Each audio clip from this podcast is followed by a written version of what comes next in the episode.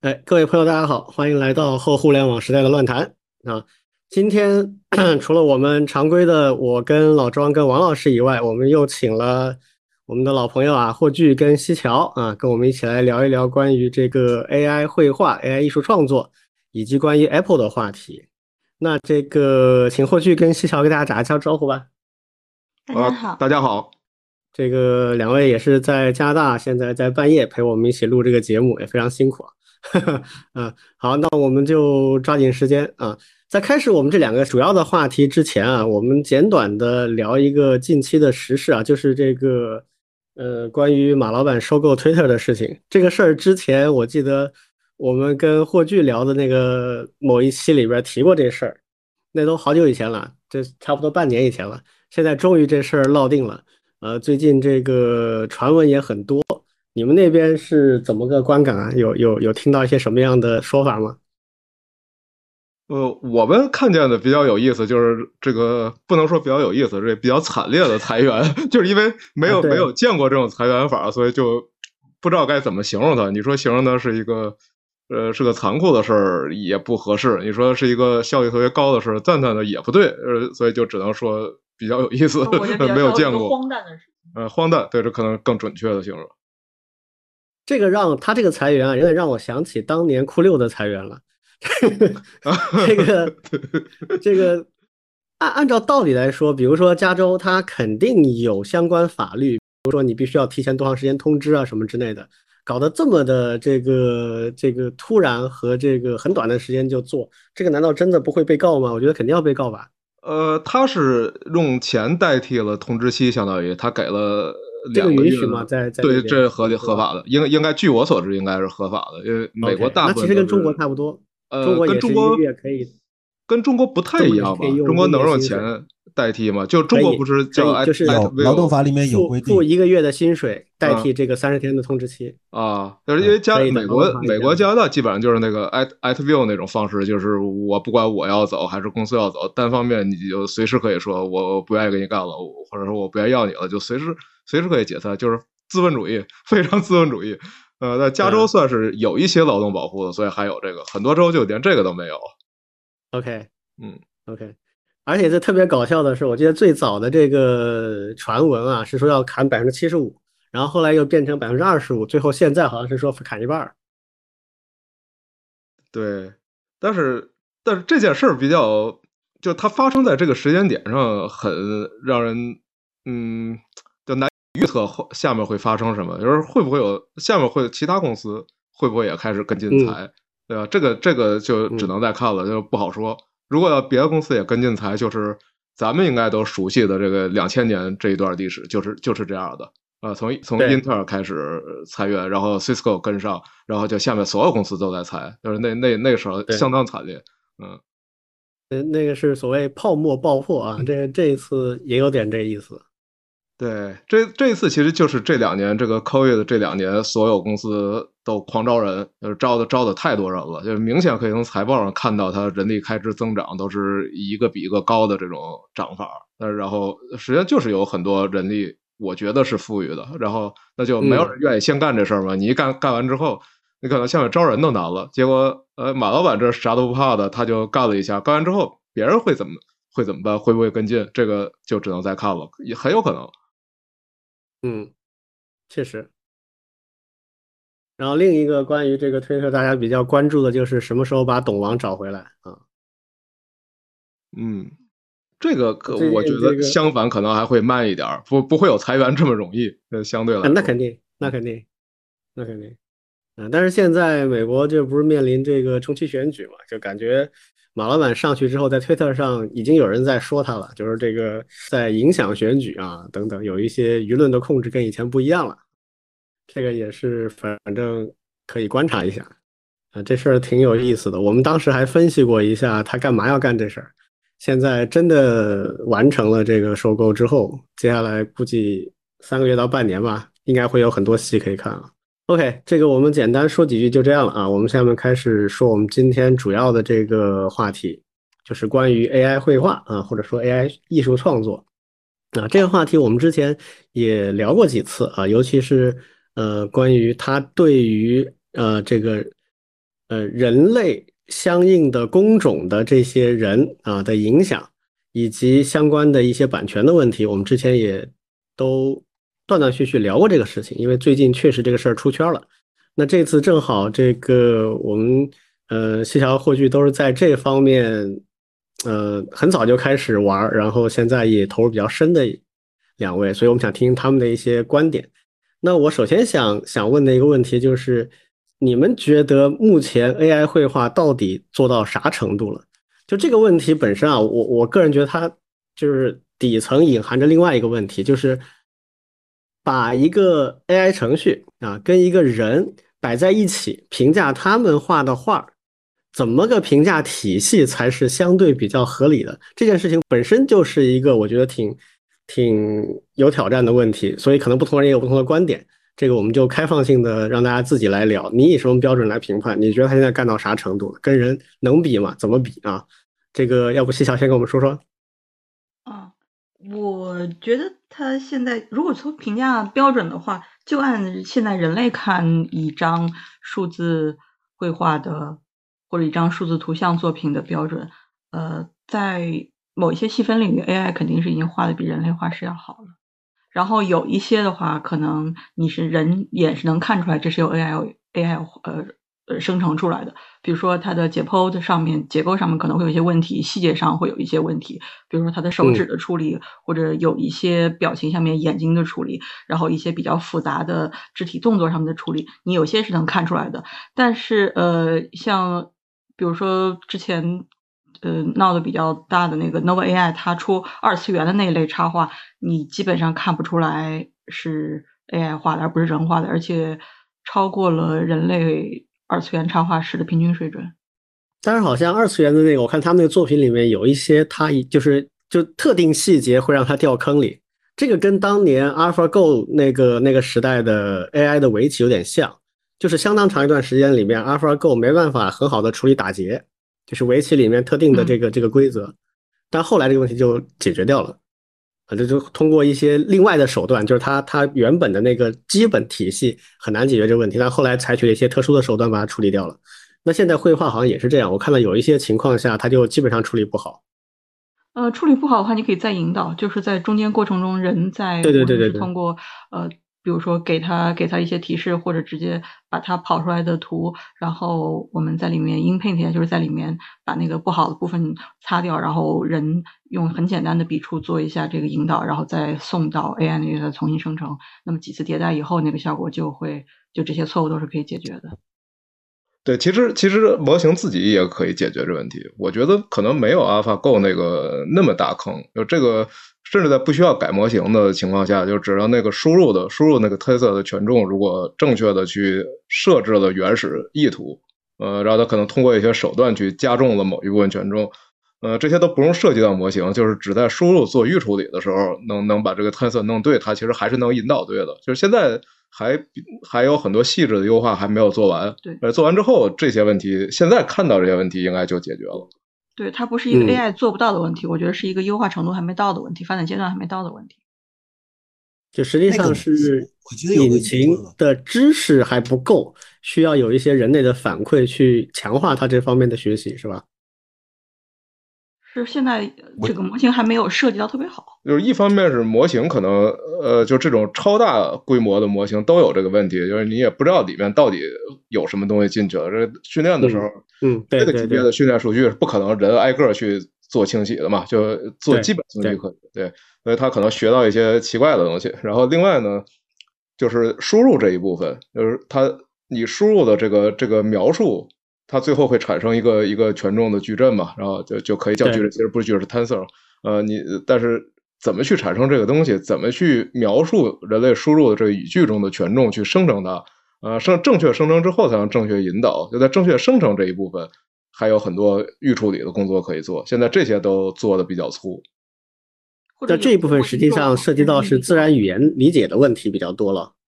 呃，一个是自然语言理解，一个甚至可以不理解自然语言，就是像有经验的艺术家，他可以自己去着重其中某一部分，或者怎么用什么方式去增强它。对，但是现在提供的这个输入工具还不够，呃，工具还可以再提升。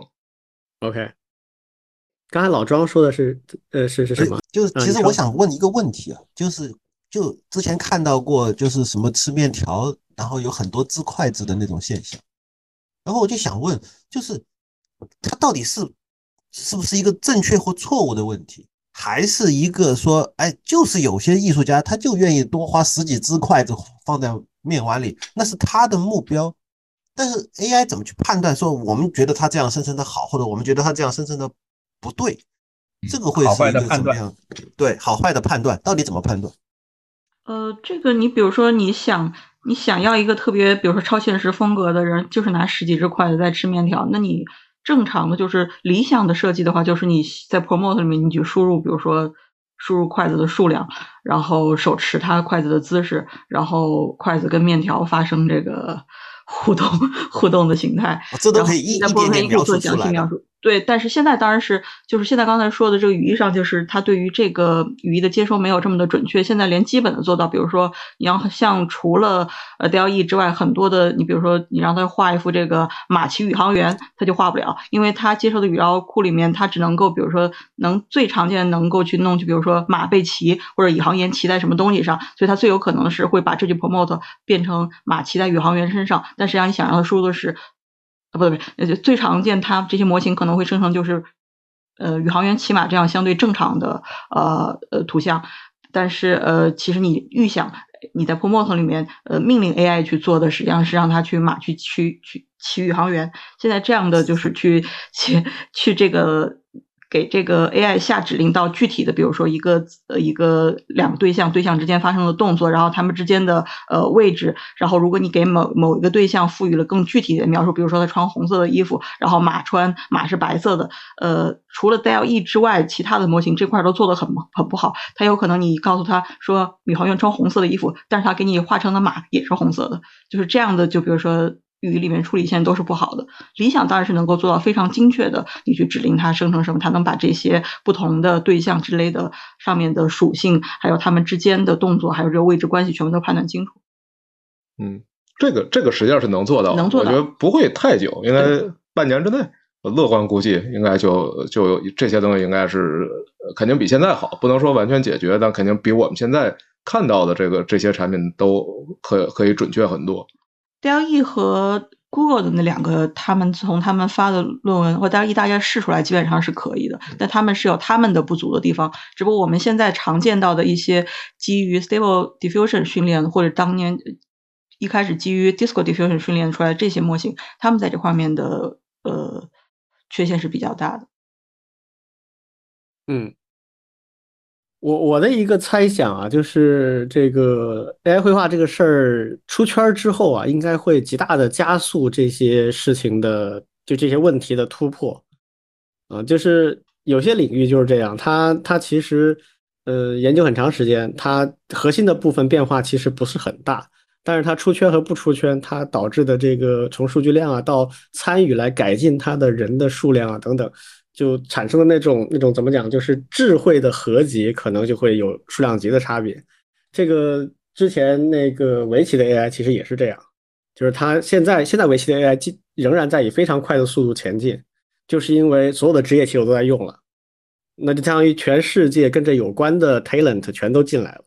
那现在绘画也是这样，就是艺术创作相关的人也都进来了，然后很可能就会产生，其实像西桥跟霍炬这样的，就是。呃，对对，计算机非常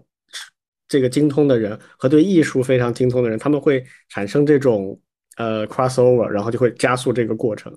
这个我觉得应该是可以预见到的一件事情。但我有一个问题，就是你你们有没有研究过，就是这事儿到底为什么出圈的？它为什么 就是之前在呃 AI 视觉还有这个什么生成啊啊生成器啊相关这种东西里边有很多很多的领域。但为什么是这个突然一下子就爆起来了？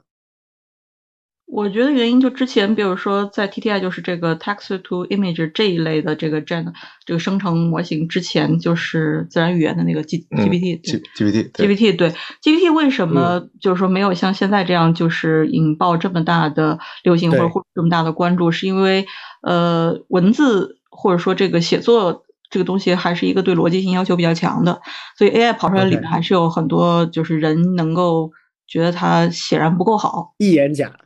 对对，对，就就你你很很容易你就看出来这个东西是是 AI 生成，它就是说它现在就是实际上是达不到一个可应用程度，当呃就是之前的文本生成，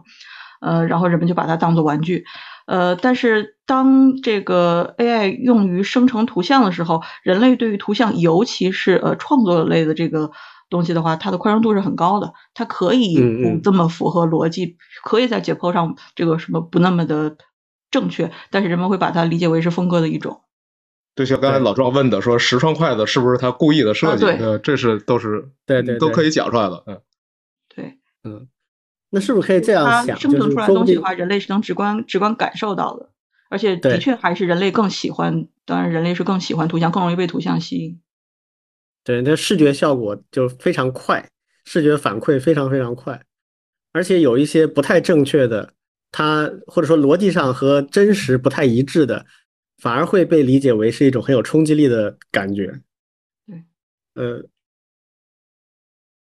那是不是可以猜想，就是未来，比如像 AI 创作音乐之类的，也有可能冒出来？我看也有这样一些项目，现在。我已经有了。现在大家就比如说这个图像成成功了以后，现在现在呃各家正在突破的就是动画、视频和音乐。嗯，音乐很有可能，音乐很有可能就是很快就会有特别惊人的突破。嗯，对，音乐实际上动画我也是比较难，动画难一点，动画还是相对难一点。嗯，音乐实际上跟图像一样，人们对这个东西也是有宽容度，而且对于风格的多样性的这个接受程度非常高。对而且音乐实际上也是能够很容易提取出来呃元素去做这个。对，而且这 diff diffusion 这模型用到音乐上、用到图像上，其实原理是完全一样的，这是可以平移过去的。我觉得有几个月，嗯，几个月就会出来，就是大家认可这个已经能够到应用可应用程度的模型。嗯，那目前你们能看到的就是这个 AI 绘画的这一块儿，它比较有实用价值的应用场景有吗？呃，有啊，就是说，呃，除了二次元插画这个，当然还这个属于就比如说爱好者范围。现在用于去在游戏里面生成一些，呃，就是这个叫 echo 或者比如说道具的这种 echo 这种小的呃零零部件什么都是已经没有什么问题。嗯。然后还有就是用于做概念设定这种，它非常的擅长。即使是在有 Stable Diffusion 之前，，D D 就是最早期我们叫做这个 前 AI 呃图像生成阶段，那个时候去它去生成这种呃相对抽象宽泛一点的概念场景概念设定，它的想象力还有出来的就比如这个视觉上面的冲击力，呃就已经就已经一定程度上超过人类了。所以我觉得可能受目前受冲击最大就是这个，比如说概念设定、游戏行业这一类。然后你比如说就是设计类的，偏设计类的，就比如说对于人类的这个诉求，然后或者要求精细程度比较高的这类可能会会慢一点，现在还还不能替代。就比如说你对于对于去这个你要生成了一个东西有非常明确的详细的设计诉求，你要去满足这个设计诉求，而对细节要求非常高，而且你你对这个可编辑性要求很高，可控性要求很高的话，这类会受冲击晚一些。游戏里边我知道的，好嗯像几年前就已经有人在用一些技术来生成，比如说呃材质贴图一类的东西。嗯比如说，它指定一个大的场景啊，这个场景是山啊，然后草原，然后会有山，然后山上有什么东西，它指定东西之后，那么它会生成一大堆的跟这个相吻合的一些贴图，然后会生成预览，然后就可以由这个设计师来来做一些选择。这个好像很早就在呃一些大的引擎，就是游戏引擎的那个那个 Studio 里面就已经有了。现在可能这块就会做得更加的好一些，我猜想。现在就已经有，就比如说你生成宝箱，宝箱你可以生成各个材质的，木头的、海盗风格的、什么石头风格的，然后比如说巨人，什么这个头上是森林巨人或者火巨人、石头巨人，这就直接可以跑一一跑给你跑几百张，你挑就好了。嗯，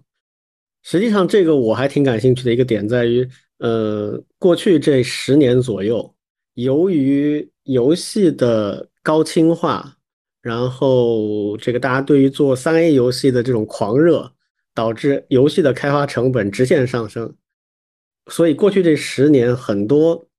传统的优秀的 studio，就是游戏的开发厂商，就吃吃不消这个这个过程，它的开发成本太高了。但是又不能够太过分的涨价，所以很多游戏厂商就没了，就干脆倒闭了或者被收购了，然后也做不出好的游戏了。这个就是所谓的那个游戏的高清陷阱啊。但是现在这个这些就是 AI 的这个辅助创作，如果可以做到的话，我不知道是不是能帮助他们走出一点这个困境。我觉得像像游戏这种，比如说呃高人力密集型的，然后成本又相对高的话，我觉得他们是最有可能会引进 AI 技术去做辅助的辅助生产。嗯，最有可能。现在好像还没有工业化的产品，但是如果一旦有了，我估计可能对这行业影响会挺大的。嗯，OK，那这个就是对于这个普通人来讲。假设我们要去试一下这个 AI 的绘画，需要一些什么样的技术功底吗？比如说他要懂点什么，才才能做的比较好？因为很明显，有些人这个用 AI 画出来就比另外一些人好，这主要是什么差异导致的？呃，就工具上，现在就就比如说常见的，大家基本上网页上就可以用，不需要再像我们说的这个前前 AI 生成时代、滴滴时代，你还要自己去本地跑 Python 环境。现在基本上网页上，比如用 Stable Diffusion，那么就去那个呃。呃，Dream Studio 用 DLE 的话就去它官网，然后 Midjourney 的话就弄个 Discord，这些的话每月花一点钱买点数，你就可以去生成。然后至于生成出来的结果的话，我觉得首先每个人他可能对于生产出来的预期或者自己想要画的风格是会会不一样的，所以这个东西就是一个不停的去去尝试它，然后一个试错的过程。然后现在也，你像因为 Stable Diffusion 它它一开始在内测期间，它生成了每天生成一百七十比零的图，然后这些图它呃是就是它的这个开发方式强制所有生成结果全是零零，就是那个 C C C 零的 C C 零的这么一个授权，就是所有你只要拿它的。在它的那个测试的测试的这个 bot 上面跑出来的图，全部都是 CC 零授权，这个就导致现有大量的 promote 和这个生成结果，呃，变成了网上可以查到的库。然后你在里面搜，你就可以，比如说你搜一个风格关键字，一个艺术家的关键字，或者一个主题的关键字，你可以搜到大量的别人用这个关键字跑出来的结果，有完整的 promote，甚至有种子，然后有它跑出来的呃。这个同一个 promote 有不同种子跑出来的结果，然后你可以在这里面学习到很多对于这个 promote 就怎么写，然后呃怎么让这个结果能够更靠近你的预期，然后就再加上自己不停的试错的过程，我觉得任何人不需要什么呃在这个之前呃在数字呃图像创作上面的经验，或者也不需要什么艺术上面的这种背景的知识。基本上就是靠靠试错就是可以，然后就去去找一找一些这样的开放的库，然后去里面学习就可以了。最好的方法就是从别人的生成里面去学习。OK，所以我我理解就是说，呃，可能比较关键的审美是很重要的，那对吧？你得有自己的审美的风格。第二的话就是这种学习能力比较重要，就是找到，因为现在有很多开放的。呃，包括它生成的图片，以这个图片背后的这个呃关键字啊，或者整个这个完整的这个这个描描描述集啊，都是有对照的，你就可以去看，你可以看自己感兴趣的画的风格，然后看看它是怎么生成的，就通过这种学习就可以比较好的去前进了。没错。OK，周老师跟王老师，你你们之前试过吗？我我这边其实并没有试过，然后呢，主要是看的，包括我们学生试的会很多。而且呢，他们最开始试的时候，其实都会觉得还是特别惊艳的。我我这块其实有一个另外一个问题啊，其实也是和这个相关。对，因为我们本身是这个专业的，我们本身呢其实也有这种做平台本身的这种诉求。对我我其实想问一下，就是刚才其实提到是用户的他的那个门槛吧？对，那我想说的是，哎，那如果我们本身自己也想做，不管是生成绘画也好，还是音乐也好，就是生成那种 AI 的这种系统的话。它的这个门槛是不是应该也会挺高的？不光是硬件，包括大模型，包括算法。对，因为从我们用户来看，虽然现在也有一些这些，它它很多其实都是开源的嘛，但是呢，它其实背后的一些工程细节，其实也它应该也还是黑箱。要构建这样一个平台，其实还是特别有挑战的。我的理解是吧？呃，工程细节，如果说这个模型本身工程细节，这个不是黑箱了，因为。大批的论文在上面，就大家都是根据某些论文去做的，而且这个社区有点像咱们早年，呃，那个就是早年做操作系统的那帮人，就是所有所有东西没有秘密，都是网上公开的，会写出来，而且有论文的，呃，大家都很自由，能交流。所以如果想做的话，理论上是可以做的，但是训练成本现在太高了，呃，这个。这个训出这么大的模型来，这个投资太大了，现在一般就很难投得起了。但是如果你只是想呃搭建一个生成服务的话，现在有的是开源的。对我自己写了一个，对这个很多。我自己写了一个开源的，能用来搭建这服务，就是去去把模型变成 service，然后能连到不同的服务上，连到聊天工具上，让让人很容易用的这种，我自己写了一个开源的。对，也有很多别的。它背后用的 GPU 资源其实可以，就比如说你如果有一些朋友有很好的闲置的不错的显卡，都不用不错，幺零八零 T、幺零八零 T 都可以之上就可以了。然后有几台好的，然后分布式可能在大家不同不同城市的家里就可以这些都用上，是一个分布式的。呃，后端的 pipeline 服务，然后前面的话，你的交互界面的话，你可以用，比如说我们现在大家都是用 Discord 的 bot，这样你不需要去开发界面了，然后你也也可以用邮件，也可以用这个一个简单的 web 来几个输入框就行，然后可以执行的任务的话，你可以在中间切换不同的生成模型，这些都是可以加载的。现在这都是有很成熟的这个就很成熟的服务，你只要自己搭就行了。嗯，我看过一下那个霍炬做的那个分布式的那个，我觉得那个挺好的。呃，王老师，你们有兴趣可以让学生们试一试，就他可以把好的把把把每个学生自己手上的显卡可以用起来。嗯，就它相当于是服务端跟那个客户端两两边都解耦了，服务端可以用分布式的这个显卡来做啊，然后那个那个输入这一端的话，也可以用各种各样的界面来做。呃，用用 IM 里面的，用 Web 的界面都可以。这个我觉得作为，就是如果想做这方面的这个服务的探索的话，可以从类似这样的东西开始。OK OK，现现在非常火，对，现在国内这块非常火，包括一些大厂都在这种大模型啊这种训练上面花了很多的投资的。国内百度和那个支援的那个 Cockview 这是两家训的投入投入比较大，训腾讯有动作吗？我不知道。腾讯我也不知道，对，但反正我们知道百度和智源他们是自己，就去年去年就开始自己他们训了两个模型，而且还不错，水平还不错。按理说啊，就是从从从理论上讲，腾讯应该对这事挺上心才是。但最近几年的腾讯我也看不太懂，我觉得他们好像现在变得很奇怪的一家公司，所以也不知道。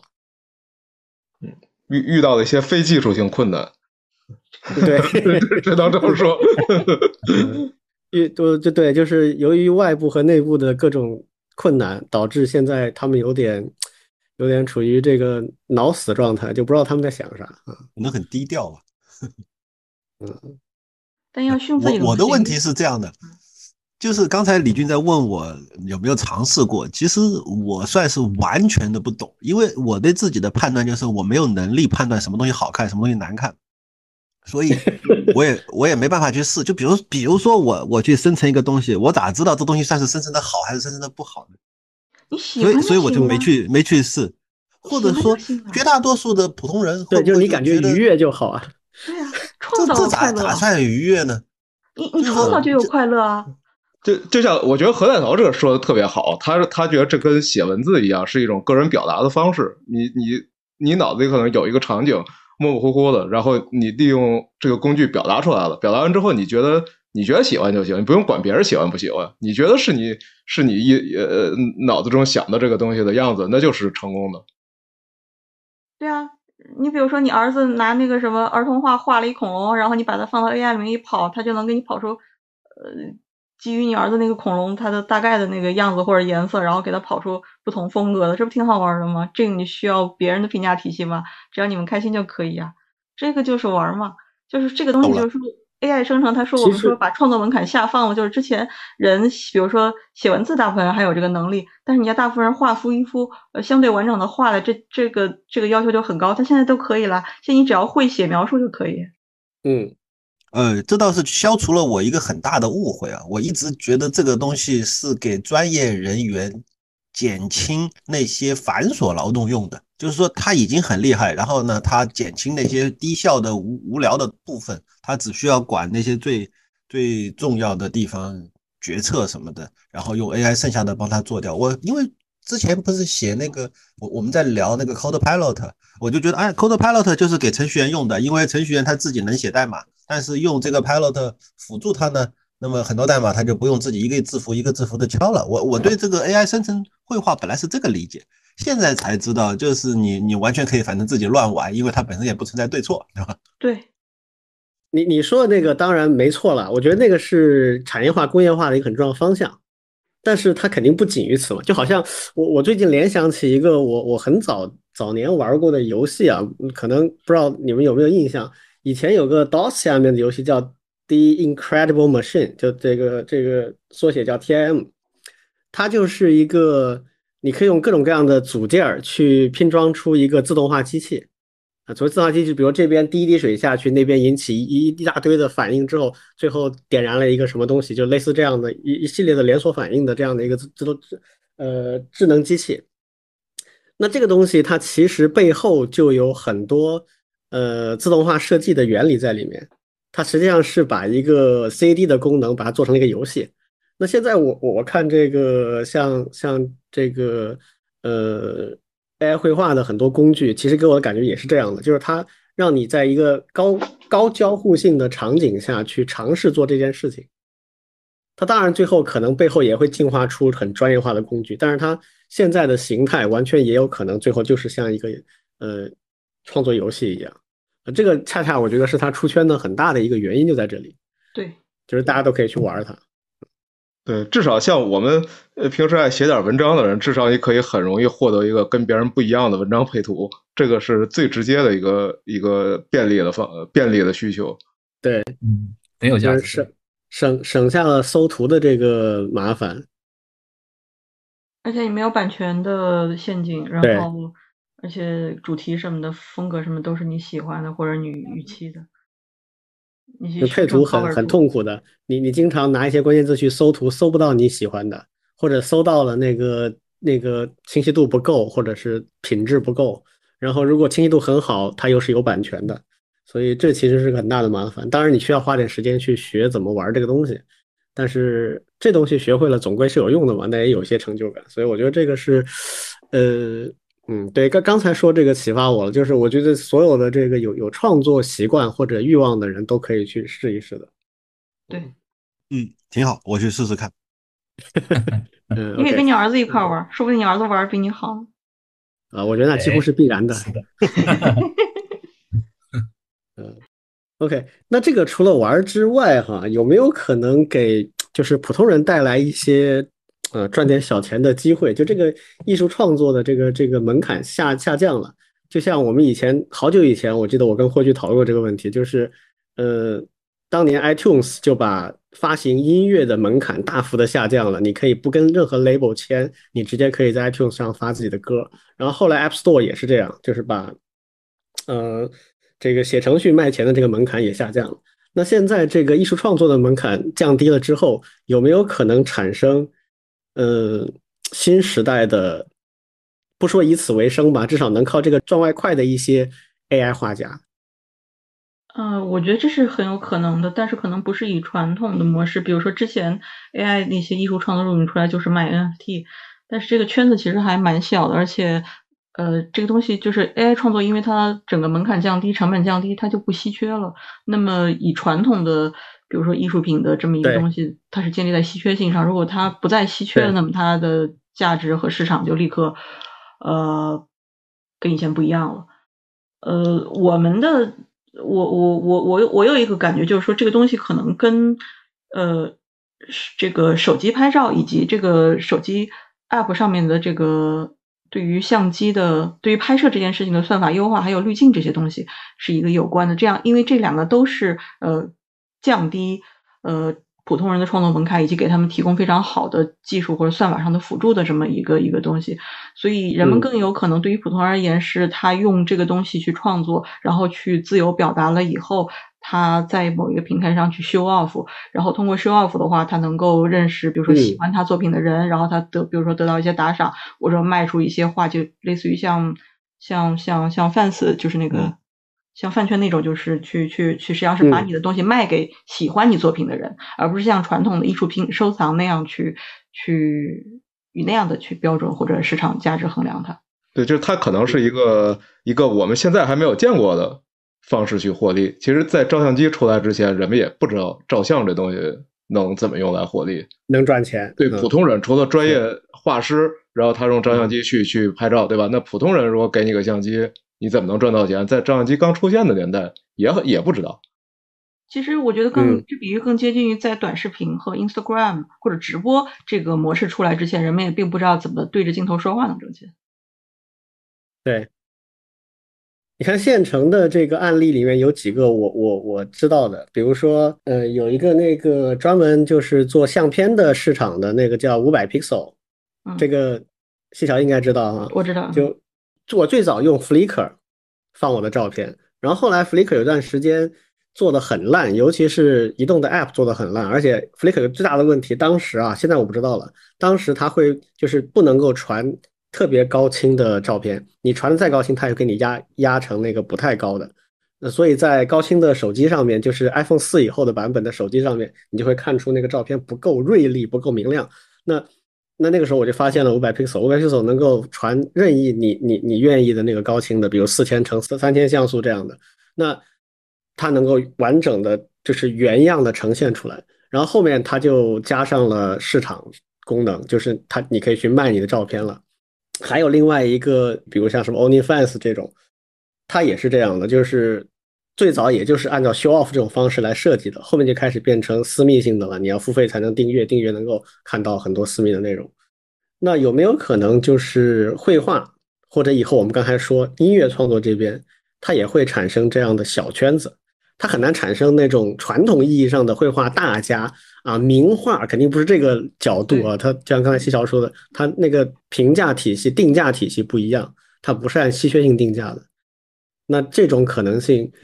至少我觉得是存在的哈。但就是要多久，这个可能还不太好说，因为它不完全是技术问题了，它还涉及到应用本身以及人的社交形态的问题了。对，它取决于商业模式的有一个试错过程，然后这个市场对于它的接受度，然后整个市场的成熟程度。而我们现在正在做一个，就是就是就是大概这个概念的，就是说，呃，你你可以把你的主要是 AI 绘画放到这个平台上，然后你可以在这上面接受别人给你的打赏，然后你也可以把你的作品作为，呃，就作品像卖图库那样把它使用授权卖给别人，然后呃，然后我们会给艺术家发一个这个在。区块链上面的一个数字证书，这样证明这个东西，呃，是你最先传上去或者最上，然后以后接的生成服务的话，就可以直接证明这东西是你生成的，就大概类似，就我们在试这个模式，就让普通人能够把它创作出来的东西能够，呃，能够有一个专门的平台去展示，然后看有能不能去找到喜欢他作品的人，然后把它给一定程度上去变现。反正我们之前遇到一个问题，就是说因为 AI。AI 这个这个生成图像这个东西一玩就玩起来特别的疯狂，然后你可能一天会跑出来个几十张图，然后你会觉得都不错，然后你把它发到现有的社交媒体上就特别 灾难，就别人受不了你。嗯嗯嗯，所以可能需要一个特殊的地方展示，就像那个 gallery 啊，就是你自己有一个自己的对对对对对，这样就没有什么数量的限制，它不能跟传统的 不能像像。像发在那种传统的社交媒体上，别人很快会 会崩溃的。传统的社交媒体，我现在觉得有一个问题啊，就是它的那个有效时间窗口变得很短。对，就是比如说我看到你这个发的东西，可能就就那一瞬间有效，过了就没了，而且这很难找到了。所以那种需要去欣赏，甚至需要去产生交易的东西，可能就没办法用现在的社交媒体的形态来来处理了。现在社交媒体它是时间线。就是它实际上是是时间跟内容为核心的，但是我们需要的是一个以艺术家为核心的，因为最后是要因为人们是因为喜欢艺术家或者关键字或者或者什么之类的主题，对对。就老的这种，比如像论坛，它也是有时间线的，但老的论坛有个好处，它是它它至少搜索什么之类的是很完备的，你你很容易找到相关的历史性的细节。但是现代的社交媒体几乎没有这个东西了，你很难 搜到有价值的东西。blog 时代还有比较像 blog 时代，对 blog 还有这个 BBS 都没问题。嗯，我我觉得可能需要去找一些呃 AI 绘画出来的这个成果，它怎么用的一些场景。我现在能想到的一个是一些文字创作的配图，一个是比如说桌面啊，这个电脑的桌面也好，手机的桌面也好，这些东西很多人可能是会有兴趣去挑一些有趣的或者好看的东西的啊，甚至。我我现在在我我的那个电脑的桌面上，我用的是一个动态的桌面，就它根据时间它会变。比如它是一个呃，我现在用的桌面是是那个那个叫什么来着？呃，魔法禁书目录那个动画的一个场景。然后这场景它是跟着时间，一天大概有十二还是十六幅图，它会跟着变。呃，就是早晨的、中午的、下午的、傍晚的、晚上的等等。然后背景是同一个场景，就类似这样的东西。它产生一个非常动态的效果，就是你你就很多人可能会喜欢玩这样的一些东西，所以可能最后还是要看，因为既然跟传统的绘画有差异，那就不会是以买下来裱糊好放在墙上，不会是这样的应用场景为主了。那那数字的这个创作，它的应用场景在哪里？我我现在觉得这可能是大家去思考的一个问题，就怎么用这个怎么用的问题，决定了大家愿意为它付多少钱。对，我我突然想到一个，那个李娟，假设我们开发这样一个 app，就是你每天记录你的心情，就是文字描述就行。完了以后，它生成一个桌面给你放在那。嗯嗯。然后它这个 app，、嗯、然后感觉上就是完全跟所谓的 AI 没关系，但是它就会给你生成一幅。OK OK，我觉得听上去至少我我可能会试一试。OK。就早就把它做了。对，现在已经有了，就是因为现在有一些快速的翻腾的这么一些一些技术。你比如说，呃，已经现这已经是已经有的国外的一个商业服务，就是把你自己的脸的自拍，然后你比如说传个十几张给他，然后他就能把你的这几张脸放进去翻腾一下，然后能够给你生成不同风格的头像、自画像。OK，这收多少钱？二刀？呃，二三十刀呢，还挺贵的，挺贵的呢。而且你还得把你的脸卖给人家，对，还要把自己照片给人家，呃，这个，对呀，对，但是这个对于普通人吸引力还是很大的，因为你之前不太有可能去，就是你自拍很容易，但是你自画像这个还挺难的，或者这种有有生成风格的头像，就是有有点艺术风格这种头像还是挺难的，你之前得去找。但是他这么，但是他拿到了这一堆的自画像之后，他用在哪儿呢？他是他是一对一服务啊，你把你的脸传给你，他把那个生成结果返给你，然后就你就画成一张是是你，就用不同的风格画画你的脸，相当于对，我知道呀，就是我拿到自己，假设我是用户啊，我拿到自己的一堆这个自画像，不同风格的自画像之后，我怎么用它呢？我换头像啊，头像啊，那还得手工换头像，很麻烦的呀，我这你可以换在这怎么说不同的这个事儿，这个事儿它适合什么呢？跟现在的社交网络做一个集成，哦，就比如说我可以非常快的去切换我自己的不同的头像，比就很很多这个社交网它会可以设置，比如我现在是心情如何，后面选一个那个那个表情包嘛，就是我现在心情是开心的，还是不开心的，还是大哭的，还是呃这个很困的状态。那么假设我选完之后，自动就给我换上这个头像里面的某一个，那那这个就会比较有效果。哎，这个但现在好像还没有哪个社交网络有这样的功能。对，Google 前一阵收购了一家，就是啊做这个 AI 头像的，然后还有，反正现在还有挺多小公司在做这个的。其实有一个跟它相关的，就是苹果搞的叫什么呃 Facemoji 那个啊，对对对对，对，对，实际上实际上我这我一说，可能很多人不愿意听这话，但是这是我在这么多年在互联网上见着的最扼杀个性的东西，就是千人一面，所有人都是这都是那几个样子。而而且是那个质感，对,、啊、对，所以呢，就如果有个人，就是说人们需要这样的表达方式，但是找不着合适的工具，所以苹果他们做好吗？对，这么差的工具，大家居然也用，就是用完之后，我就已经在各种社交网络一看着用这个头像的人，我就觉得不舒服了，已经，这是太太千篇一律了，让人觉得特别刻板印象了，已经。然后，但是，所以就是说，这个 AI 生成头像去去做这种表达，确实是一个。可能的方向，就既然大家能连 Facemoji 这种东西都可以用，那 AI 的能提供更好的、更个性的呃更方便的，也不嗯需要你自己那么挑挑拣拣了，不需要去拼，那应该是应该是有人会用的。对他，我觉得还可以搞那个微信表情包，就是你你传上传一堆你的照片，然后它根据你的照片生成一堆你的表情的表情包，然后算是微信的收费表情包。嗯，是的，这都是可以做到。这个可以玩呃。这个对啊我觉得这是完全可以玩的。是可以的。嗯因为视觉创作一直以来都有这个问题，就是你创作出来之后在哪里展现，这个展现的点决定了这个创作的动机够不够强烈。好，那关于这个话题，我们要不就先聊到这里哈。这个我我我其实想跟大家推荐一下，这个最近霍炬搞了一个这个就分部，刚才是提到过的哈，这个分部是做这个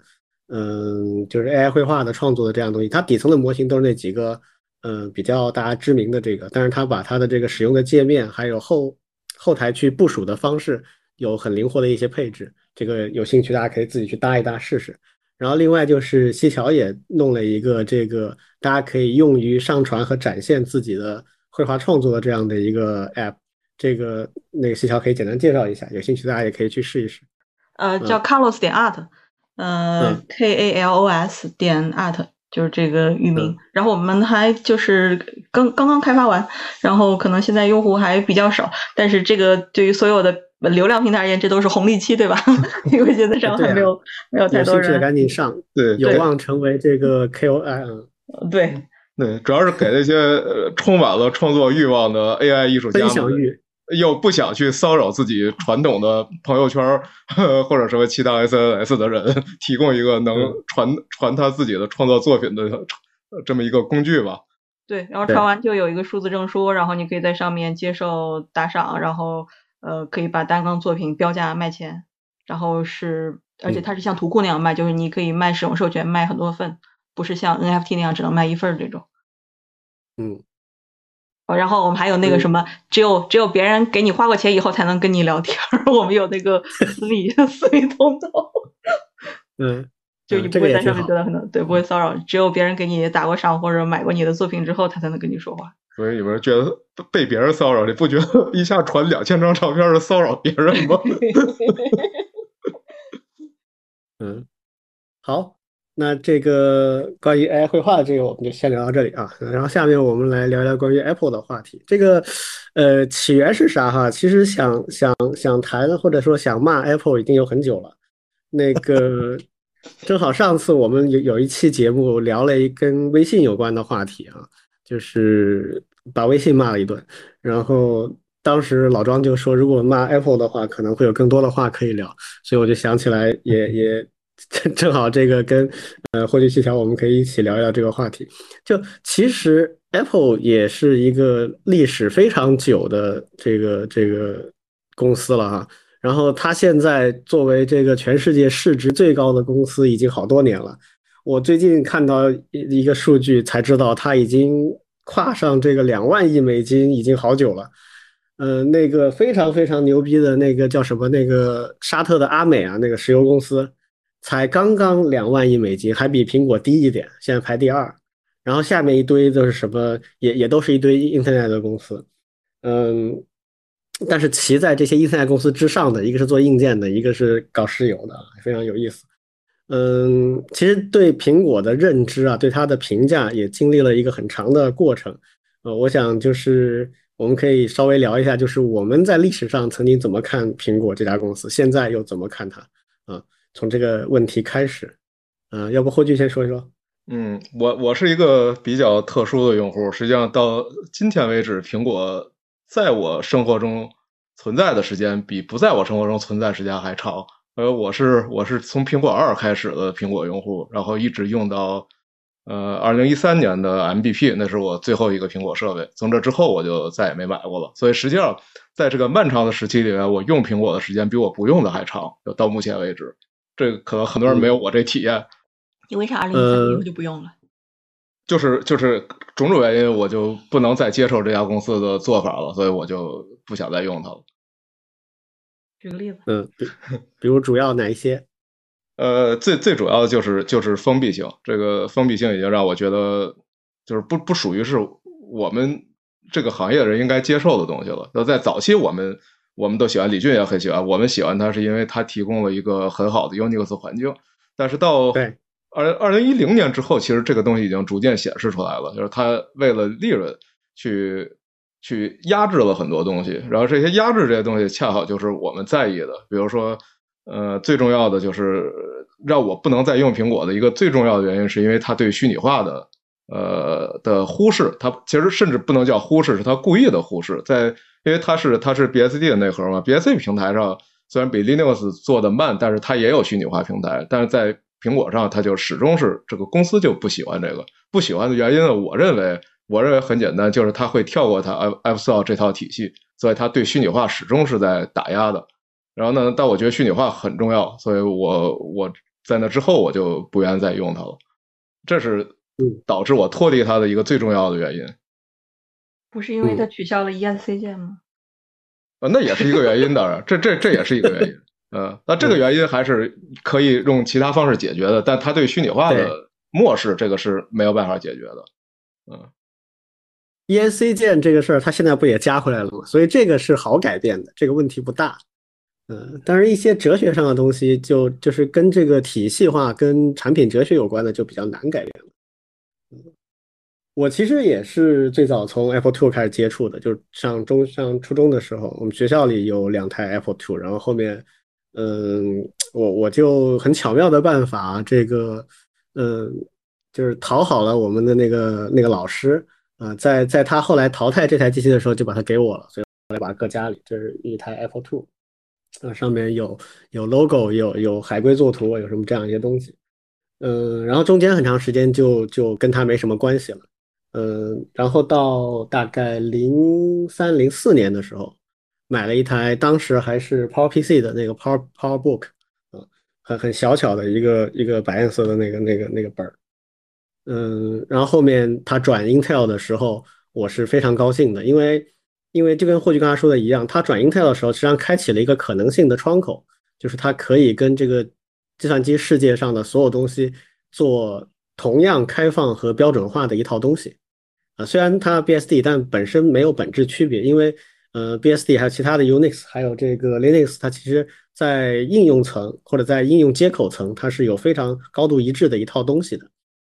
呃，所所以后面就有很多可以尝试的东西可以做了，比如说。呃，当时他其实也利用了很多很多的开源社区的力量，来完成从呃 PowerPC 到 Intel 的这个这个这个迁移啊。这个 migration，我个人认为是呃 IT 历史上非常成功的一次体系架构的这个迁移，就是因为它非常好的跟开源社区做了结合，所以大量的 BSD 工具被移植过来。然后上层工具的很多的移植也也也相对比较顺利。后面那 iPhone 啊，像这样的一些创新就不说了啊。我其实，在呃零几年的时候就用过一些 iPhone 以前的智能手机啊，比如说 HP 的，还有微软跟台湾那家公司叫叫啥？多普达啊，对对对对对对，就多普达那个 XDA，就在当时还算做的不错的。还有 Palm 的啊，Palm Pre 这些智能手机我都试过。但就是还差点感觉，就是还是那个，比如说你去拿那个触控笔戳一下屏幕，它得过个零点几秒才能够响应，就类似这样的一些东西，都是让人觉得不够好的。好，iPhone 出来了，很多东西就一下子提升了一个档次。所以这些这个时代，我对 Apple 的感觉是不错的，就是它有非常好的审美品味，然后它也在拥抱这个开源的和开放的标准，然后嗯，当时的。macOS 和这个 Mac 的机器，从体系架构上讲还是挺先进的啊，等等这些东西。然后它也第一次让我能够既使用诸如像呃 Final Cut 这样的很先进的图像工具，又能够使用整套的 Unix 底层的命令行上的工具，就是它就就很集成化程度很高，让你让你工作比较呃方便和顺利。这个时代就就没什么问题。然后到嗯。一零年代以后，或者说就是乔帮主死了以后啊，这个他当然并不是说 Jobs 在的话就会好多少，这个不一定啊，说不定。但是至少就是在那个时间点以后，基本上就开始有一些变化。这个变化就是他开始变得平庸了，就是他没有那么的没有那么的有追求就是我我要做的特别和不一样的那种那种感觉变少了啊，嗯，在长达十几年的时间里面，没有新东西，没有几乎没有任何新的东西。然后刚才呃霍炬讲的一个也是我非常难受的部分，就是它底层的虚拟化一直没有跟上。然后另外一个维度就是，比如说它对 OpenCL 啊这样的一些标准的支持越来越弱，导致这个标准最后就没有了。结果现在这个开放计算的这个标准用的最多的居然是 CUDA 这种由另外一个厂商垄断的标准，这个也是一个挺挺让人难受的地方。啊，这个我觉得也也跟它有很大关系。总之就是在一个时间段之后的话，就就给人感觉没有那么的舒服了啊。那现在我我我现在还没有做到 跟过去一样，就是完全淘汰苹果的设备，主要还是惰性吧，就是啊之前习惯的一些工具，呃反而不是编程这些东呃这这些主页的东西，都是一些其他的，比如说呃图形图像的处理啊、直播啊，类似这样一些东西，反而在用这些东西相对习惯了，呃。就懒得去改它。不过我现在也可能下一台笔记本就会试一试别的平台了。嗯，为了玩 AI 也应该换个别的平台，就是至少可以。我现在玩 AI 是就就就在我 PC 上跑呀，我就就没办法在笔记本上做了。对，就我 PC 上面是 Windows 加 Linux 嘛。对他们，他们倒是 Port 的一个 PyTorch 过来，但是很慢，而且很多特性不支持，也不稳定。反正我觉得。呃，苹果自己肯定是不喜欢这个东西的，他自己官方也不会给支持，其实都是一样的问题。他他一定想推他自己的 AI 那一套东西，他不会支持这个社区中最流行的标准。虽然 PyTorch 也是 Facebook 搞出来的，但它它现在已经是一个社区最喜欢的东西了，甚至超过了 Google 的这些什么 TensorFlow 这些都打不过 PyTorch。但是苹果一定不会支持它的。那社区虽然。社区和 Facebook 有一组人在很努力的往往 M 系列上 port，但是实际上效果就就是很不好啊，那就是呃更多是正正是一个概念上能运行，就只能到这样。那真正要想玩玩起来用起来，肯定还是得 PC。我看就确实可我我猜想啊，尤其在北美啊，尤其北美的大学院校里面用苹果的人还挺多的，就这批人在支撑这一块儿。苟延残喘还没有完全挂掉，就他们不甘心去完全放弃嘛。我试过 PyTorch 那个，呃，就是给给 M 系列芯片，然后为 Metal 那个接口做的一个版本。嗯，就它也不能说不能用，它可以用，但是它的问题是不可知。就是比如说有有一个模型，在这个 MPU 的，就是 Metal 的这个这个模型下面，那在 Metal 这个架构下面跑的话。是确实比 CPU 要明显快的，它是优化是 OK 的。但是同样的机器，然后同样是 PyTorch，但是它上面用了另一个模型啊就不行。这里面显然就是因为，比如说数据类型啊，然后那个像显卡装载数据的过程啊，它没有完没有专门向这个芯片和架构去优化嘛。那这种优化显然不是应用应用层的 framework 该做的事情。它它应该是你更底层的东西去处理掉的问题，但是明显就是它跟现行的流行的体系，呃，CUDA 或者是其他的体系，它就不兼容。对，其实这个事儿有一个很好的参照例子，就是 AMD。呃，AMD 这个这个当然它也不是提出这个标准的，这是 NVIDIA 那边控制这标准。它 AMD 搞了一个，AMD 就在显卡上是一个开放的多的公司，然后它搞了一个。架构很有意思，它是通过 LLVM 做了一个中间语言，然后这样就可以把把这些运算的这些库去去编译成，呃，在上层接口是一样的，但是编译成他自己的知识。但是这个事儿也很难，就是厂商 AMD 厂商投入了大批人，加上社区，呃，几大公司都有很多人在做，但现在跟跟。NVIDIA 的接口其实还是有很多差距，你用 PyTorch 其实还是会遇到一些奇奇怪怪问题，就是在厂商和社区给这么大力度支持的情况下，仍然是不可能完全做到百分之百，呃，不出问题。那苹果这个厂商还不支持，那这就属于大家属于浪费时间嘛，没有意义了。对，它变成一个就是就是作为玩具没什么问题，但是你你想在实际的系统上，在工业级的这个应用上去跑，就就基本上不可能了。对，因为差距就是到了厂商要全力支持百分之百投入，还还有这么大的差距，对吧？那这边就就他的政策略就是不太支持这些玩意儿。那社区努力这些是是不可能达到这个效果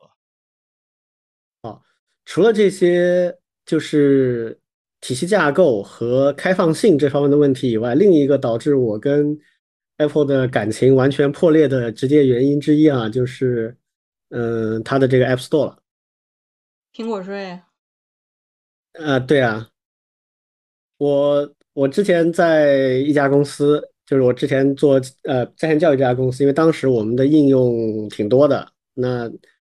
都是全平台支持的，App Store 也要上，这个呃 Android 的这些一堆的商店也要上。然后 App Store 有两个问题是明显，只要是正常的公司、正常的人都没法容忍的，一个是完全不可测的这个审核。我觉得审核可能你提交上去一个小时就过了，也可能是一个月都不给你过，啊，这是一个完全不可知的一个一个问题。第二个就是它的抽成，它的抽成呢，当时我们其实因为我们当时已经是中国在线教育这个行业里面这个 App Store 收入比较高的，已经是在 Apple 挂了号的，所以他们有关的负责人都来过公司好几次，我也去过北京他们那个总部去跟他们聊过相关的话题。就什么意思呢？他们一直坚持要求这个，呃，线上教育这个抽成啊，各方面的东西跟呃线下的实物商品不能够做同等的这个类比，就是他认为你就还是卖书，啊，但是我们跟他讲，线上教育现在基本上都是直播为主的，直播是按小时要付给老师钱的。所以它的利润跟那种可以批量生产的货物是不一样的，那它也不能够就像是卖书一样，这个书的这个呃，我我出一版书，我卖多少出去，我其实成本是固定的嘛，它不会，它它有一个这个边际成本下降的情况。但是在线教育，尤其中国的这种以直播为主的在线教育形态，它其实很难做到这一点，它的边际利润是很很不好的。那不管怎么谈，他们都。其实我觉得他们不是不理解，而是他们不愿意去做这样的尝试，啊，保自己的百分之三十的这个利润。嗯，另外就是这个百分之三十这个利润，如果说在 iPhone 刚刚出来的时候还算是一个有一定道理的东西的话，但是它在后来就早就已经变成一个很不合理的一个尺度了。那所有的这些他们都是一一点都不动的。所以这个呃，当时我好像还写过一篇文章，就是说。苹果的这个 App Store 已经是互联网创新的一个巨大阻碍了。我们现在做卡拉图就立刻是遇到这个问题。本来我们是想一开始，比如说我们允许付，就是我们的打赏是用是一个电力值，就是你其实给艺术家们打赏是给他充电。然后这个打赏其实跟微信打赏概念是一样，只不过我们中间用了一层代币的概念。我们之前是你去买充，就是买电，就是呃是可以用币，也是可以用呃现金。然后买完了以后，你这个电力值，你你兑出来，就是拿现拿这个充出来的电力值，你去打赏给别人。然后苹果你肯定你要上它的 App Store，你就必必须给他付这个，因为我们还是小的，所以现在可以付百分之十五。然后大了你必须要付百分之三十。然后其实他要抽头，他就抽了，但是他设计了非常多的这个措施，保证他能够抽到你的头。他是保证用户不知道你在抽头，这个才是他的目的。但是他也必须保证你，你有你没有办法能逃掉这个苹果税。因为任何用户一旦知道还有一个只付百分之十的，就是再铁杆苹果用户，别看他们天天现在跟你说我愿意付百分之三十，我没问题。你要真告诉他网页有一个就收百分之十，他肯定去百分之十的买嘛。对吧？所以苹果的这一套办法实际上在欺诈自己用户，就不让你知道这事儿。那我们遇到什么问题呢？我们还有 Android App，还有 Web，然后用户用 Android 或 Web，他在那个上面充钱买来的电是不可以在苹果的 App 上面用的。所以我们现在所有的钱包、所有的流水全部要做两套。然后因为数字货币呢，它也不支持，所以导致我们要做三套。苹果就是这样的，而且。而且苹果明确说了，就是如果同样的服务啊，在苹果的收费必须跟别的一样，就它的那个审核的那个 guide 里面有很多很很流氓、很扯淡的东西，它一定会抽百分之三十。但是呢，它又不允许你跟用户说啊，我们在苹果因为苹果收百分之三十，所以我在苹果价格高一些，不允许。你如果同样的服务，你必须是两边价格一样，安卓跟这边价格一样。那导致就必须就就在国内的这些厂商都是这么干的，就是只能走两套完全不一样的体系。你假设在 Web 端或者安卓端充了值，只能在那边使用，不能在 App 苹果的这个 App 上使用。然后你在苹果上充的值，只能在苹果设备上使用。它变成了一个非常就人为制造了一个孤岛，然后苹果的用户就会觉得非常的奇怪，除非就是他完全不知道这些事情。它已经奇怪到像我们的 Apple，它会所有的用户它都受影响。你比如安卓的用户，他会发现他的电力的流水还有他的钱包有两个，他他他有两套，因为别的其他的 iPhone 的用户，iPhone 的用户会给他打赏，那么他收到用户打赏，他也得放到一个单独的钱包里面，它影响了全平台所有的用户。对，这个就特别不知道怎么做了，这这真的没没什么。非常的麻烦，就增加大量的开发成本，就会让体验变得非常的诡异。是的。而且，如果你偷偷摸摸的做一些事情的话，他发现了就不允许你上架。对，非常流氓，特别流氓的这个。所以，嗯，苹果对 App Store 的这个执着和垄断啊，我觉得已经成了它的一个癌症了。这个迟早会给他们造成非常大的反噬。对，这个实际上成这样，这个这个事儿应该怪美国政府无能。我们熟悉历史都知道，最早呃 AT&T。如果 AT&T 不被美国拆分的话，今天你每一笔经过电话电话线的电汇，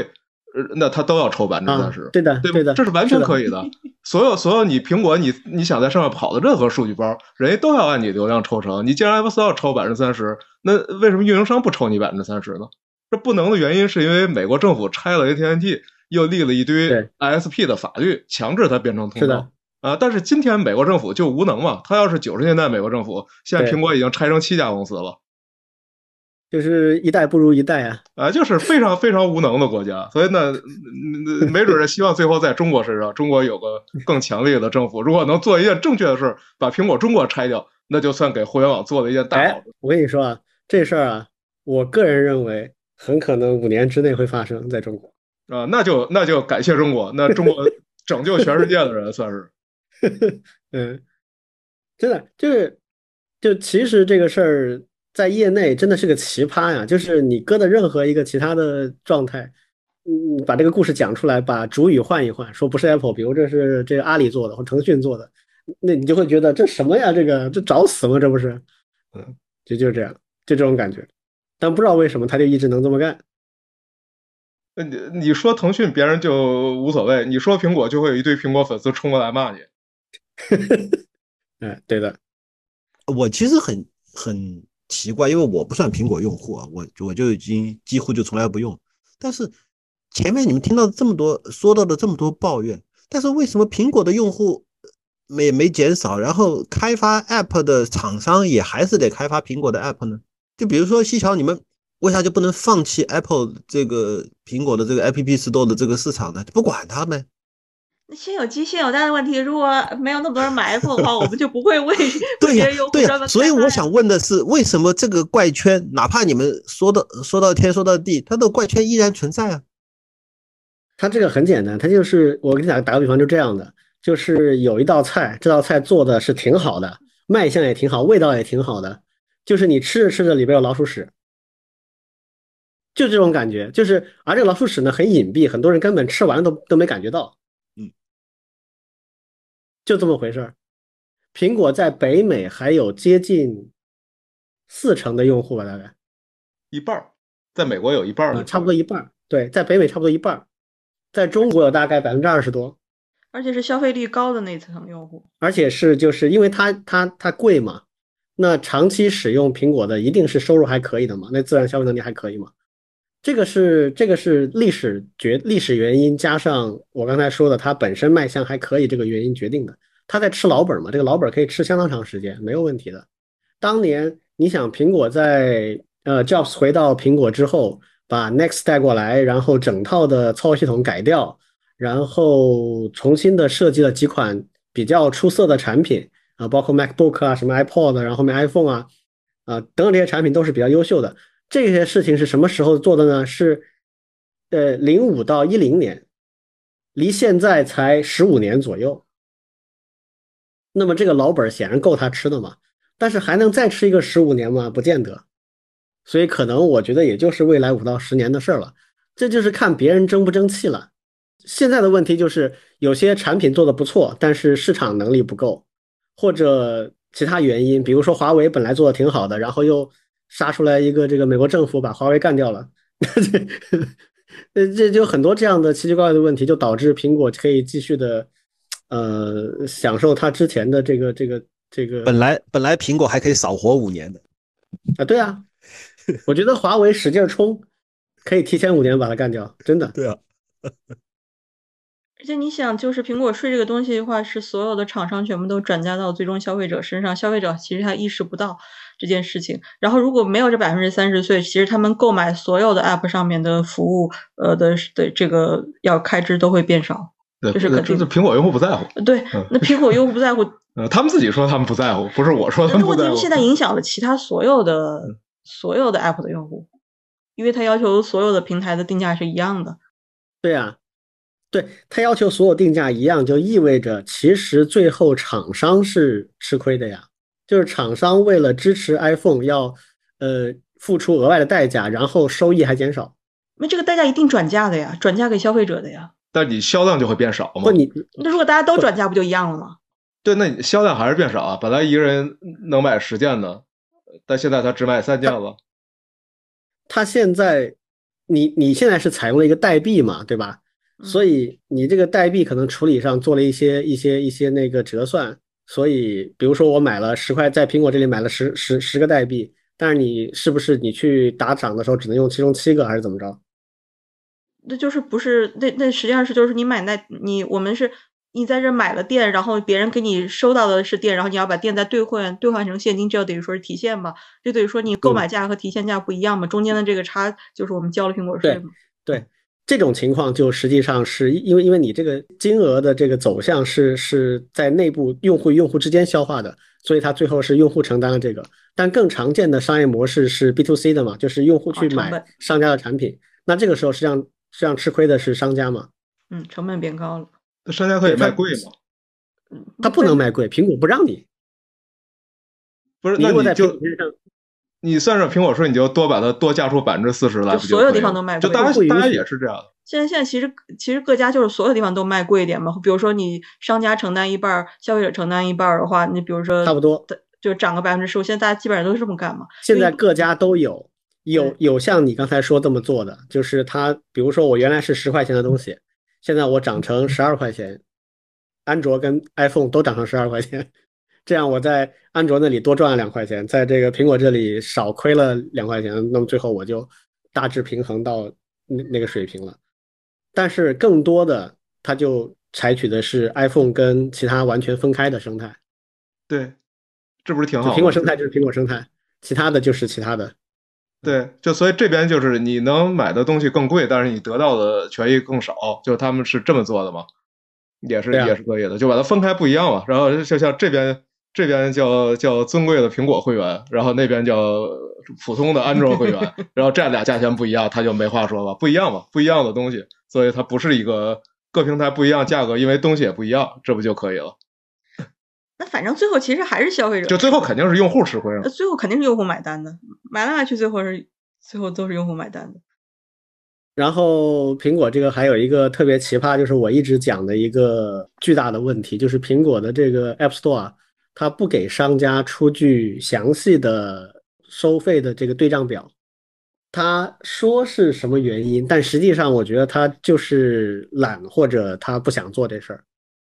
这个没有对账表有个非常大的问题，就是有可能，尤其是虚拟商品啊，有可能他在苹果商店里把这个钱退掉了，但是商家不知道。这个在游戏行业，还有我们像虚拟的内容的，就是呃数数字内容的这个呃卖数字内容的这个这个行业里面都非常的要命。就比如说我买了一个课，这个课可能呃五百块钱，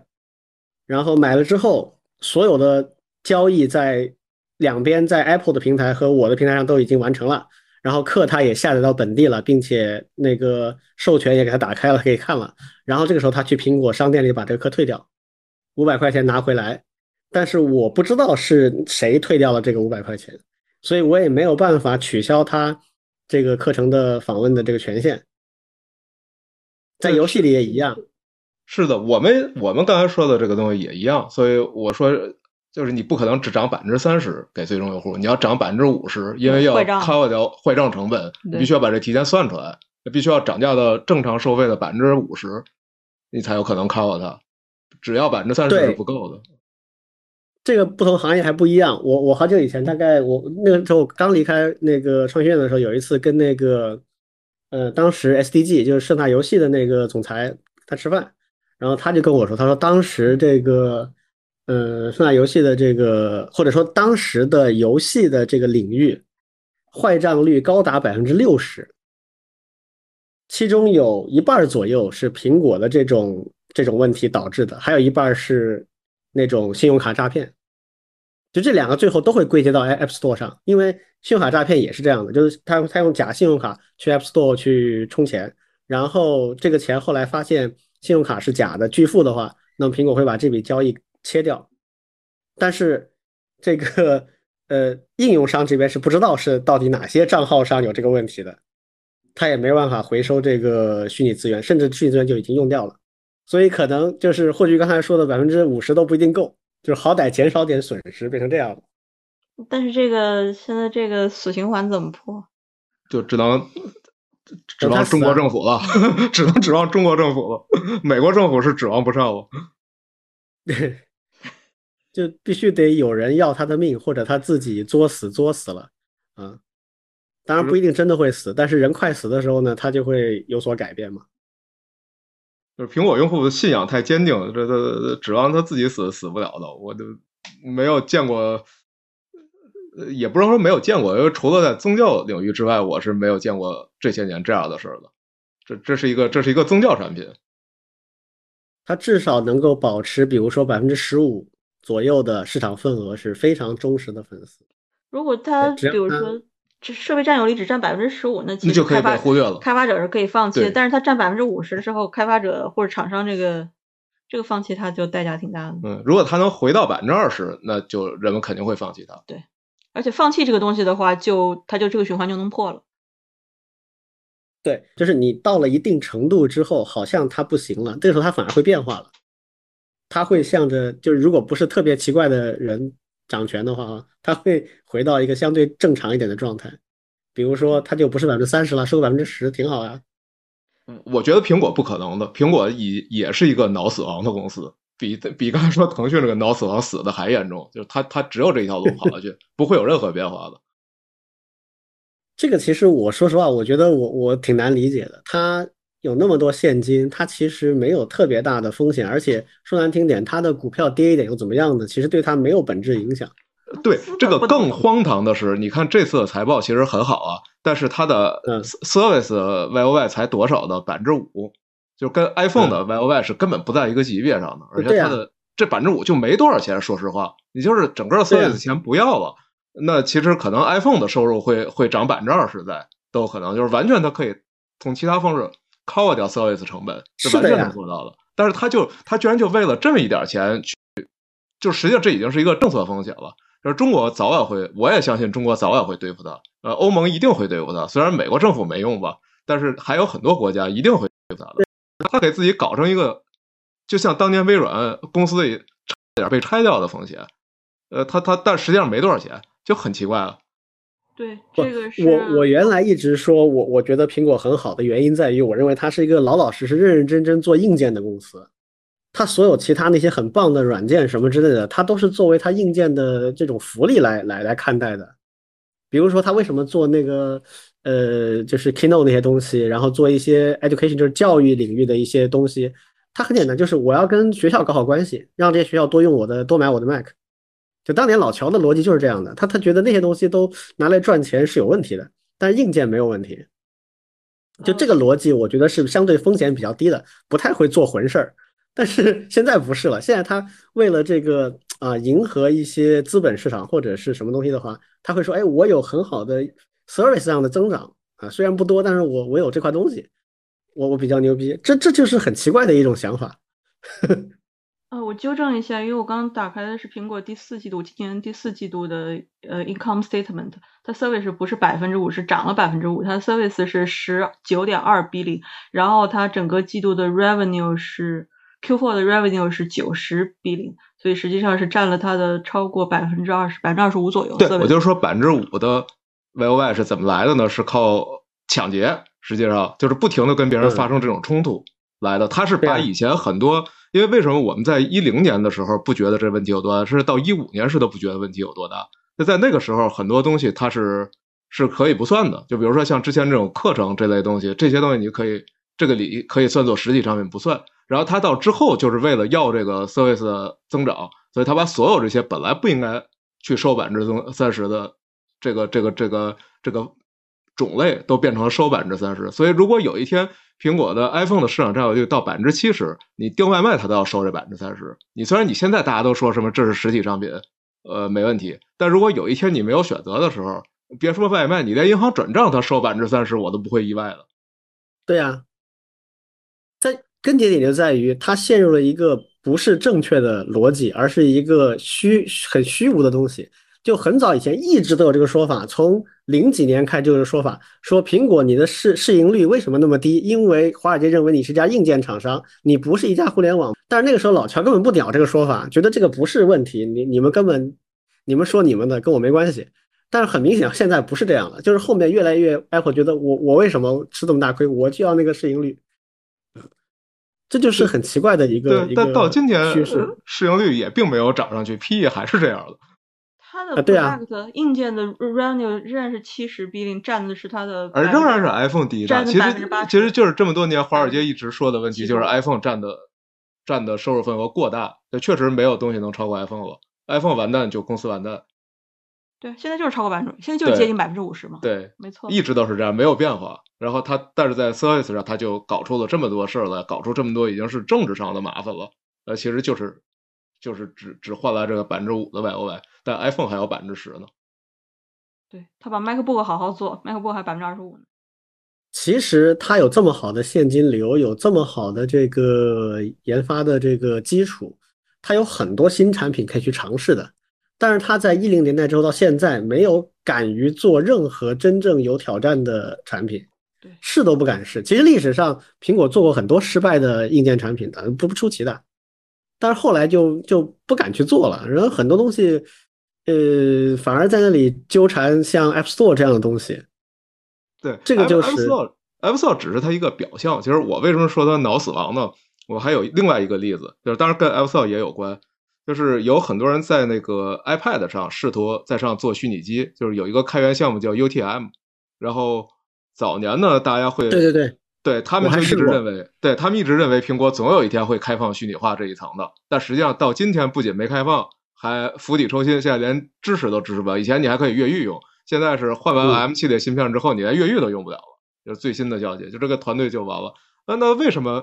不支持呢？如果它支持的话，我们就可以在 iPad 上。作为一个随身的工作环境了，它可以跑 Linux 了，对吧？对呀。它不支持的原因，不就是因为你通过第一是你跑了 Linux，就绕开 App Store 吗？跳对，跳过 App Store。然后第二呢，是它会跟 MacBook 会产生竞争，会损失内部分利润。它希望你既买 iPad 也买 MacBook，然后他所以肯定不能让你再上跑 Linux，就就这么两个原因嘛。那大家买，但这两个原因，我觉得都是都是很短视的，都都是不对的。对，所以我说他就是一个脑死亡的公司，就是他自己把自己绊住了嘛。那那这样，我当然去买 Surface 了。我我疯了，我为什么我为什么要带两件东西？但是 Running 那个是靠用了。其实我我倒有个联想啊，就这个是情况跟当年就是微软的那个 Satya 上台之前的微软很像。是，我觉得也是。我我就看今天苹果所有事儿，我都想到那个我最讨厌的微软的时代，那个时代就是包括的那个对对对时代，对一模一模一样的，一模一样的。而且当时的就是当年的微软，就是一切以 Office 为核心嘛，就样样事情都是为了保障它的 Office 的利益，就制定的很多政策。对，还有 NT Server，对，一一模一样的。其实啊，怎么说呢？从某种意义上讲啊，我觉得我我我这个人的特点跟 Tim Cook 是比较像的，就是那种比较严谨的、比较执行比较强的，然后比较擅长做二把手的。就是我我我最好的这个这个选择就是跟一个想法很跳跃，然后这个这个很很很灵感和和这个行动力很强的一把手去搭档。我负责拽住他，我负责去落地，我负责去做这种事情是比较合适的。啊，Tim Cook 其实也是这种风格，就是他不喜欢太多的变化，他喜欢稳健的，然后呃重复性的可以迭代的这种这种事情。那所以，我因为这个原因，我就更加的痛恨这个 Tim Cook。原因就是，你就这么一个水平和这么一个风格的人，你为什么一把手做这么长时间？你的任务应该是去找一个比你强的天才的这个人来做一把手，你跟着他就行了嘛。所以 就这种感觉，嗯，就因为华尔街喜欢他嘛，他他这一套华尔街是喜欢的嘛。对，华尔街不喜欢乔布斯啊，这个一直都是的。对，嗯，华尔街喜欢稳定的挣钱机。所以乔布斯时代，巴菲特是很不喜欢苹果的。然后 Tim Cook 时代，巴菲特就开始狂买苹果。呃，这是啊，对，巴菲特买什么可口可乐这种公司。对啊，所以最后还是骂苹果骂回来，还是资本主义可恶，对吧？对，就是这个叫什么？可受控的资本才是好资本啊。对，我我前些时在我那个我我买了一个呃华为的那个 Mate MatePad Pro。嗯，然后在上面折腾了一个那个 terminal，然后装了 Linux 的一堆东西，感觉真的非常好用啊！就是我不会用它来代替我的笔记本，但是我会，比如说有的时候外出的时候就拿着 pad，需要的时候随时可以，比如说登录到服务器上去干点事儿，就这种，其实就给我感觉不是真的懂工程的那些人才会担心这些问题。说，哎呀，这个 iPad 会不会抢 MacBook 的市场啊？啊，这个 iPad 这上面的这些东西，这个呃跳过 App Store 怎么办啊？这都有办法解决的，嗯，但是他们就不会啊，这就是资本家的问题了。还有什么要要要喷 Apple 的吗？其实我我有个疑问啊，就是我我先说我个人的呃判断，完了以后呢，再问问就是说你们比较熟悉这个 Apple 这个圈子的人的看法。就是其实我也用过 MacBook。就是最早，呃，不是不是最后一一一个型号，就是没有那个触摸的那个上面的那个顶的那个叫什么 bar？Touch。对，我我之前其实用了四五年的那个 MacBook，本来想换了，后，那个 Touch bar 实在是太难看了，嗯，就是又丑又不好用的一个设计。但是，对，但是我就不知道，就是说整个在苹果的用户圈子里会怎么样去看这个设计？这不已经退回来了吗？对，但是当年还有很多人说它好呀，这我就不明白。我跟你讲，苹果圈子里有两类人，嗯，一类是就是像我和霍炬这样的，就是由于很实用性的原因选择了苹果，然后也因为很实用性的原因放弃了或者是不喜欢苹果了，就就这样的，就是就基本上很 practical 的，这是一类。但这一类我个人认为不是主流。啊，另一类就是刚才这个霍炬称之为宗教性的。我我我用一个稍微缓和一点的词儿，就是苹果成功的把自己做成了一个 fashion 的品牌。那么使用 fashion 的品牌，就是使用这个时尚品牌的人，他的动机是啥？他的动机是没有太多实用性考虑的，他考虑的是另外一些东西，就是这个品牌代表了身份地位或者是自己独特的价值观。对，它变成一个阶层。跟一个跟阶层对的东西，它是一个阶层标签。对，就是我是一个月薪五千块钱的普通的公务员，但是我拿了一个爱马仕的包，我于是就跃迁到一个年收入两百万的这样的一个阶层了。它是为了实现这个东西。苹果的很多用户也是这样子的，就是它是一个 show off 的过程。那这种人的话，当然是苹果喂给他什么他就吃什么了。但真正说，呃，如果比较实用角度的话，我接触过的比较靠谱的搞技术的人，没有任何一个人喜欢那个 Touch Bar 的，因为你根本用不上它，那就意味着它白占了那块地方，对吧？没有，我就不能理解那个东西。对我，我再给你讲一个一个很好玩的例子，就是因为很长时间它的内存就是就只有十六 G 嘛，呃，然后最高十六。对，然后后来我还发我说这个年头十六 G 简直就是对专专专业工作是没办法用的，你至少得三十二甚至六十四才够用。然后就一堆苹果粉跑过来骂我说，谁会在自己机器上用三十二 G 内存？我用不着，十六 G 已经很够了，八 G 就够了。然后他们还搞了一个调查 来批评我说说说有人这属于呃叫什么何不食肉糜的行为，认为人都需要有三十二 G，你有三十二 G 内存吗？那当然了，都是苹果用户，当然都没有了。那你就发现这个这个事情很很好笑，你怎么会有人觉得自己机器内存过大呢？怎么会有这种事儿呢？就因为他没跑过正儿八经的东西嘛。比如很多很多的这个苹果的用户，他用苹果电脑用什么？就用一下浏览器，呃，命令行从来没用过。然后开一个简单的这个，也有很多写程序啊，尤其做前端开发的，挺多人喜欢苹果的。那用一个很轻量级的这个编辑器，什么 TextMate 之类的，或者那个 Sublime 之类的，那它确实用不了多少内存，而且前端开发根本就内存消耗很少。对，但如果你是一个实际上他们的工作是开一个 VS Code，然后还需要用虚拟化下面跑起来的 Docker，即使是前端也得需要这一套嗯配置才能工作，就是他们肯定是需要的。然后他们说认呃反反正告诉你我不需要，我不需要，我绝对不需要。什么人会需要那么大？那这个就很奇怪，因为就很有很有意思。因因因为如果你要开 Docker 的话，你八 G 内存是无论如何跑不动的，你你会觉得特别卡，那就只能这么说了，他没用过内存大一点、流畅的环境。我我也是十年的苹果用户，就是我工作机工主要工作机是苹果，大概十年了。我撤是因为我开始剪 4K 视频，因为我是 Adobe 的全家桶用户，所以我是用 Premiere。然后我那时候还是台黑苹果，嗯然后配置还相当不错，都不是笔记本这种给你十六 G。就因为笔记本是没有办法符合你当时的工作需要的即即使是 Mac Pro 都不符合，对所以只能用黑苹果。我在配置很好的黑苹果，但是苹果系统就就 Adobe 在上面就是就是没法用。嗯，然后后来换了 Windows，平地性能暴涨百分之三十。微软的 Office、Adobe 的全家桶在 Mac 下面都是最近过去还可以的，就尤其是 Adobe，Adobe 在零几年的时候在苹果下面的性能不错的，但是嗯后来就不行了。对比微软一一几年之后开始，这个而且 Office 也不行，Office 最典型的就是 Excel，Excel 在 Mac 下面打开超过一万行的那种工作表的话，基本上就挂掉了。我我原来一个朋友就是搞财务的嘛，他就一直没办法用苹果的机器，就是就是就是因为 Excel 啊。你说 Excel 这种东西，它为什么不能够这个在苹果下面优优化好呢？那显然没有道理嘛，这显然就是其他的一些问题。但专业用户太少了。啊对啊我我觉得跟换语言有关，就是这是一个，就它主流支持 Swift 之后，就很多软件质量就一下就下来了。对，以前你还可以，比如说靠 C 语言来来搞一搞啊，Swift 你你这我都不知道怎么搞啊，我后面也没怎么碰过了。其实，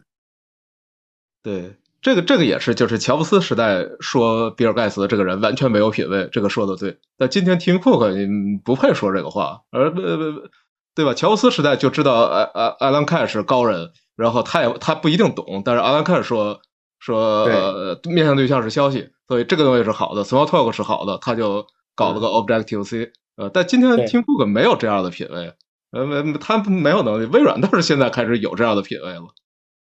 对，确实是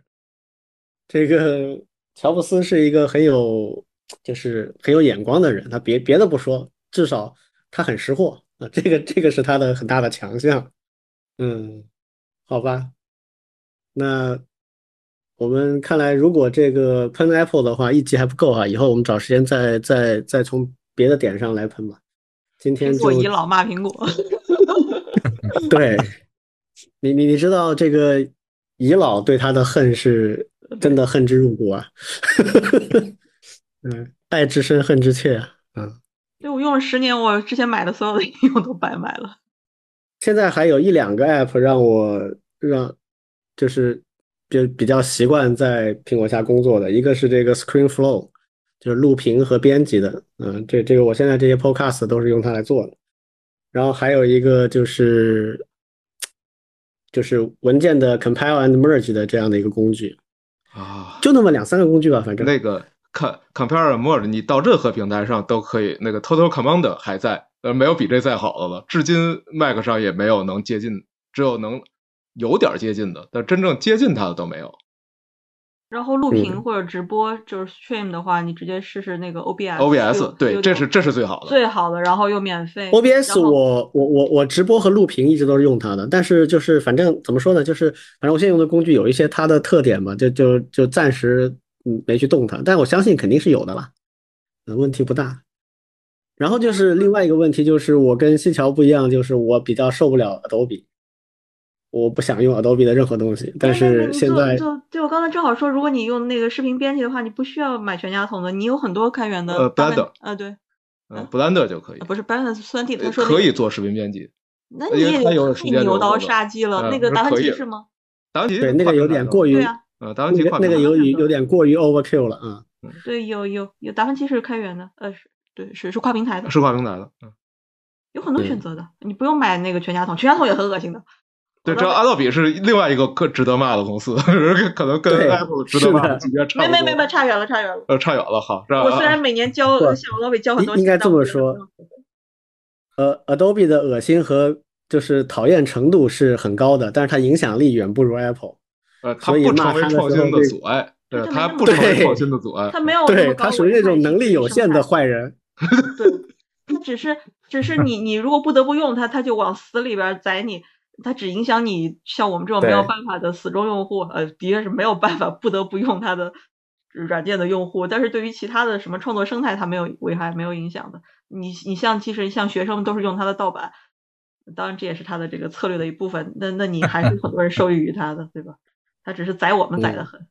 好呀，那我们今天要不就先这样，这个以后有机会我们再继续吧。今天这两个话题都意犹未尽啊，我觉得还可以找时间再来聊。挺好，挺好，下次接着聊。好的，好的，好，好谢谢霍炬、谢谢啊，好，谢谢谢谢两位。好，谢谢，嗯好。拜拜。拜拜。拜拜。